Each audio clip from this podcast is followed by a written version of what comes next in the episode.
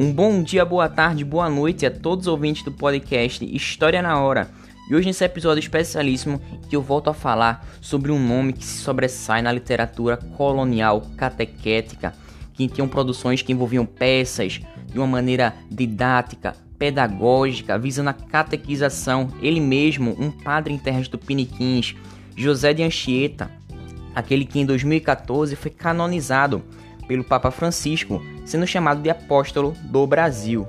E aí, meu caro ouvinte, o que a gente pode saber um pouco a mais sobre José de Anchieta? Quais eram suas táticas, as suas técnicas para que para que ele pudesse catequizar esses indígenas, esses povos selvagens, domesticá-los, já que a gente percebe que estamos em um contexto de dominação cultural, superioridade espiritual e cultural dos colonizadores sobre os colonizados.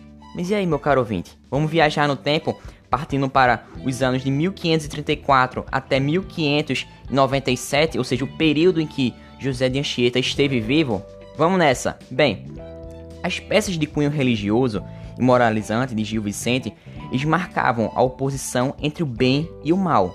E note que essa característica de ter temas alegóricos, essa clara divisão entre bem e mal, envolvendo assim indígenas e brancos nas suas representações, a gente pode citar que existe uma certa relação, uma aproximação com o teatro medieval de Gil Vicente, em que a gente também pode citar que José de Anchieta em suas peças eram cheias de dança, música, declamações extremamente líricas e altos que apresentavam uma importante ferramenta didática para passar essa moral e fé cristã. Bem, dentre essas suas peças, a gente pode citar Na Festa de São Lourenço, que foi escrita em 1587, em que José de Anchieta ele vai utilizar as divindades indígenas como representantes do mal, enquanto os santos da igreja estão atuando ao lado dos anjos, já que eles que irão ajudar a converter os pecadores, inspirando-se em amor, constrição, arrependimento né, com relação aos pecados e confiança. Bem, perceba que essa peça ela também é falada em três línguas, ou seja, o tupi ele vai ser associado ao demônio, já que por outro lado, a plateia, que era formada por índios e colonizadores, ela conseguia se ver representada nos personagens. Porém, essas falas que eram ditas em tupi estavam associadas ao mal, ao demônio, ao maligno, ou seja, os versos escritos em português eram falados pelo anjo que estava ligado ao amor, às virtudes, tratando-se assim de uma dominação cultural, de uma superioridade cultural e espiritual. Bom, o personagem Guaixará, que é justamente o diabo, ele vai representar todos os costumes que os padres queriam retirar, recriminar no comportamento dos indígenas. Ou seja, essas peças elas têm um cunho didático, em que as práticas condenáveis elas eram expostas no palco. E assim os padres que aparecem como aqueles que irão corrigi-las estão assim em uma reencarnação, uma encarnação do bem, ou seja, eles estão ali sendo idealizados. Então perceba que o trecho a seguir que eu vou acabar de ler, ele vai falar um pouco sobre como era esse diálogo entre Guaixará, esse relacionamento com os padres e também com a Igreja Católica. Então vamos lá. Ele fala assim: Quem é forte como eu? Como eu conceituado. Sou o diabo bem assado. A fama me precedeu. Guaxará sou chamado. Meu sistema é o bem viver. Que não seja constrangido o prazer nem abolido. Quero as tabas acender com meu fogo preferido. Boa medida é beber, cai um até vomitar. Isto é jeito de gozar a vida e se recomenda a quem queira aproveitar. Adornar-se, andar pintado, tingir pernas, empenado, fumar e curandeirar, andar de negro pintado. Para isso, com os índios convivi. Vem os tais padres agora, com regras fora de hora, pra cá, para que duvidem de mim. Lei de Deus que não vigora, pois aqui tem meu ajudante Mó, diabo bem requeimado, meu bom colaborador, grande, a Imberê, perversor dos homens, regimentado, José de Anchieta, auto-representado na festa de São Lourenço. Então, bem, o que a gente pode entender sobre isso? Que esse texto, novamente, vou ressaltar ele tem um cunho pedagógico, ou seja, corrigir aqueles atos que os padres, os religiosos consideravam errados nos indígenas. Então, ele tem, além disso, uma presença exclusivamente religiosa, o que não vai reduzir o lirismo do escritor, que soube fazer dessa língua um instrumento de persuasão, persuasão de, man de maneira muito expressiva e comunicativa. Mas José de Anchieta não ficou limitado somente à peça na festa de São Lourenço.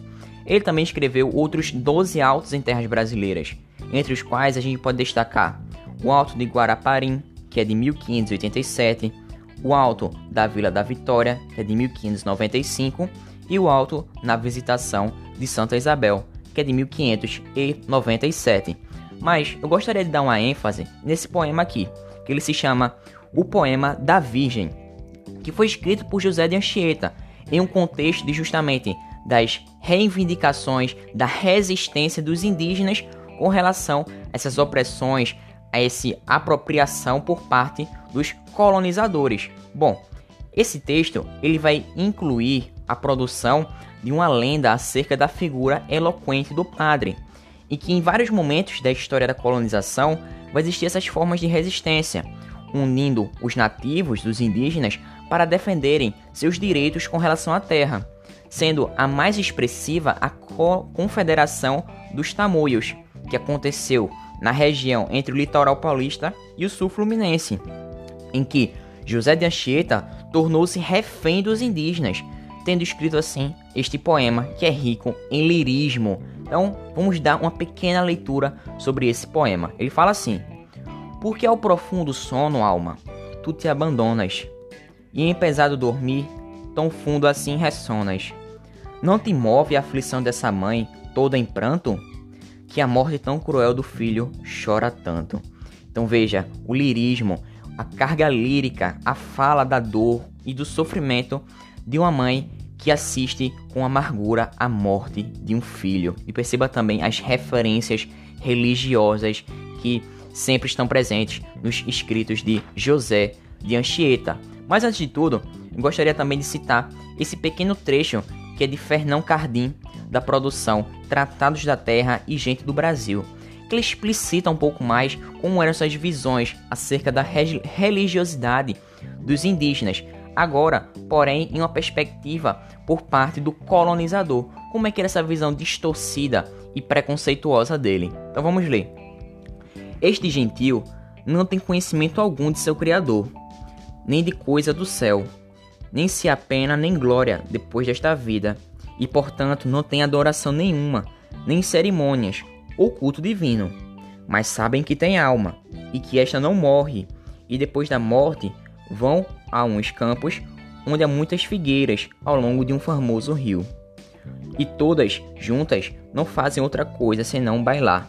E têm grande medo do demônio, se qual chamam Urupira, Taguaiguiba, Macaxeira, Anhanga. E é tanto o medo que lhe tem que só de imaginarem nele morrem, como aconteceu já algumas vezes. Não, não adoram, nem a alguma outra criatura, nem tem ídolos de nenhuma sorte. Somente dizem alguns antigos que alguns caminhos têm certos postos, aonde lhe oferecem algumas coisas, pelo medo que deles e por não morrerem. Ou seja, nesse texto ele mostra uma visão preconceituosa, dizendo que os indígenas ele têm uma fé inferior. Perceba que eles precisavam ser catequizados, precisavam ser domesticados, sair daquela selvageria de acreditar em suas divindades que para os europeus, como eu citei no, na peça na festa de São Lourenço, eram ditos como os demônios, né? Seres sobrenaturais pertencentes ao mal. E perceba que, embora eles não acreditassem em Deus ou no céu, eles acreditavam que a alma não morria.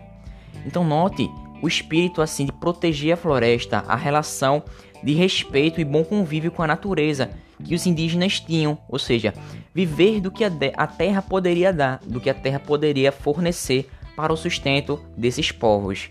E aí, meu caro ouvinte, será que existe uma visão do colonizado, no caso, os indígenas, sobre toda essa situação? Eu deixo na curiosidade para o próximo podcast para vermos a outra visão histórica que é por parte do colonizado. E eu fico por aqui, meu caro ouvinte. Espero que você tenha gostado desse podcast, que eu possa ter te ajudado de alguma maneira.